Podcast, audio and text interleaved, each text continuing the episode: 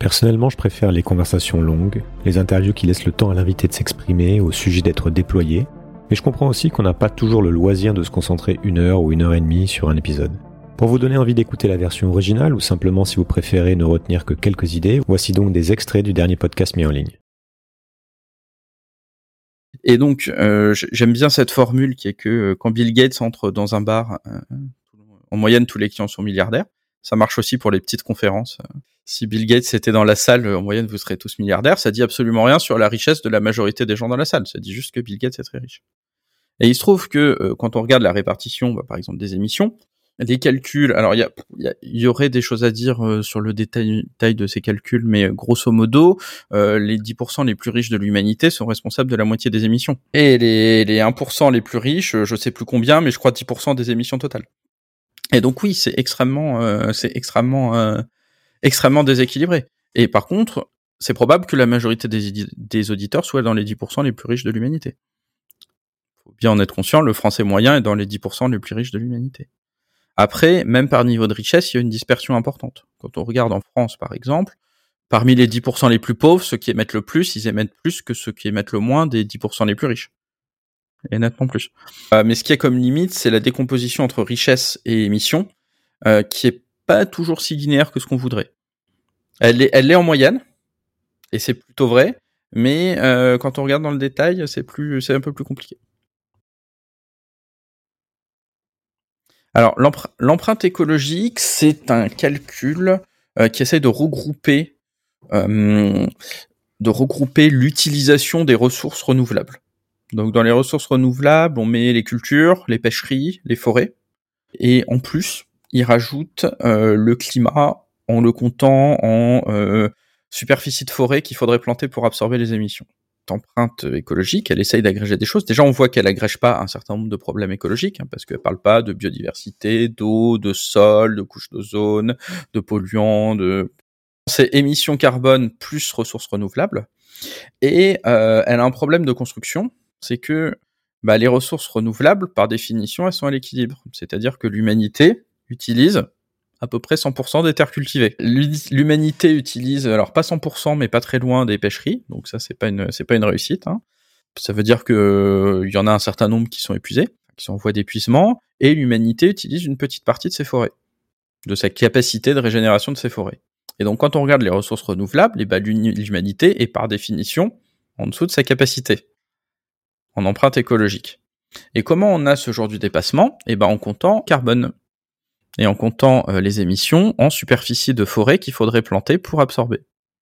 Et donc, bah, ça c'est embêtant parce que personne pense qu'il va, va, falloir absorber toutes nos émissions en plantant des forêts, hein, parce que quand on fait le calcul, on se rend compte que bah, effectivement on dépasse toute la superficie terrestre et que ça tient pas. Donc ce jour du dépassement dont on parle euh, une fois par an, c'est une occasion de parler d'écologie, etc.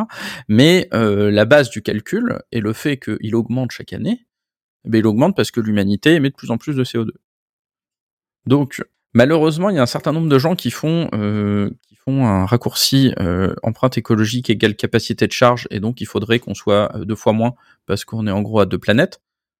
En fait, c'est absolument pas le cas. Il faudrait juste qu'on arrête d'émettre, et dans ce cas-là, euh, d'émettre du CO2, ce qu'il faut faire de toute façon. Et dans ce cas-là, on serait à l'équilibre. Mais on n'aurait pas résolu la plupart des problèmes écologiques par ailleurs. Donc ce, ce concept d'empreinte écologique, il a pas mal fait couler d'encre dans le monde de la recherche. Il est pas inintéressant pour calculer euh, des bilans, notamment d'échanges entre pays, parce que euh, on voit que bah, il y a des pays qui importent ou qui exportent de la consommation de capacité. Euh, par contre, il nous dit pas ce qu'est un monde soutenable. Cette solution un peu simple de réduire la population, ou encore plus simpliste, on va dire, de réduire la population en Afrique, parce qu'on l'entend, hein, enfin, on a Nicolas Sarkozy qui vont vous dire euh, le grand problème de l'écologie, c'est la natalité en Afrique. Et c'est sûr que c'est du miel euh, dans les oreilles de gens qui n'ont rien envie de changer sur leur mode de vie, leur participation au monde économique, euh, leur vision du monde, etc. Euh, et donc, euh, je pense que ces gens-là les changeront pas de toute façon parce que bah, ils ont trop à y perdre que le changement se fera contre eux et que par contre tous les gens qui peuvent euh, se poser des questions euh, là-dessus et être un peu, on va dire, euh, perdus dans ce sujet, qui, qui je trouve beaucoup un toboggan des idées écolo vers les idées d'extrême droite, parce que très souvent on arrive à ça, on arrive à cette question de la peur de la population en Afrique, la peur du de l'appel de d'air, de l'immigration, de etc.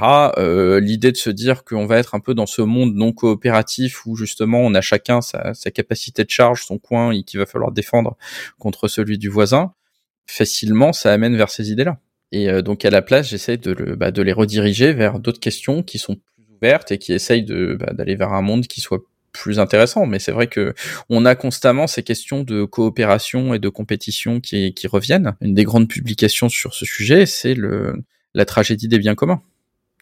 Alors c'est un terme qui est assez courant en sciences sociales, qu'on utilise pour euh, désigner bah, les, situations où tout le monde a intérêt à bénéficier d'un bien commun, mais euh, du coup euh, personne, enfin tout le monde en abuse. Et l'environnement est un exemple parfait de tragédie du bien commun. Et donc ce, cette publication de tragédie du bien commun par Garrett Hardin, qui était un biologiste lui aussi, est en fait un pamphlet malthusien disant que avoir un enfant, c'est euh, profiter du bien commun, c'est exploiter le bien commun. Et que euh, du coup, c'est euh, l'infliger à la terre et le faire consommer, et donc qu'il faut le limiter pour cette raison-là. Et d'ailleurs, un peu plus tard, il précise sa pensée avec ce qu'il appelle l'éthique des bateaux de sauvetage, en disant que les riches sont déjà sur le bateau et que si on veut éviter que ça coule, il faut empêcher les pauvres de monter dessus.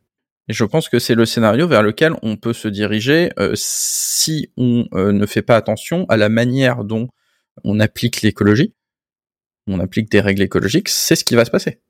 C'est que euh, les plus riches qui sont les plus puissants garderont les principaux bénéfices et feront peser les poids le plus élevé sur, sur les autres. C'est tout? Oui. Ah non, un peu court, jeune homme.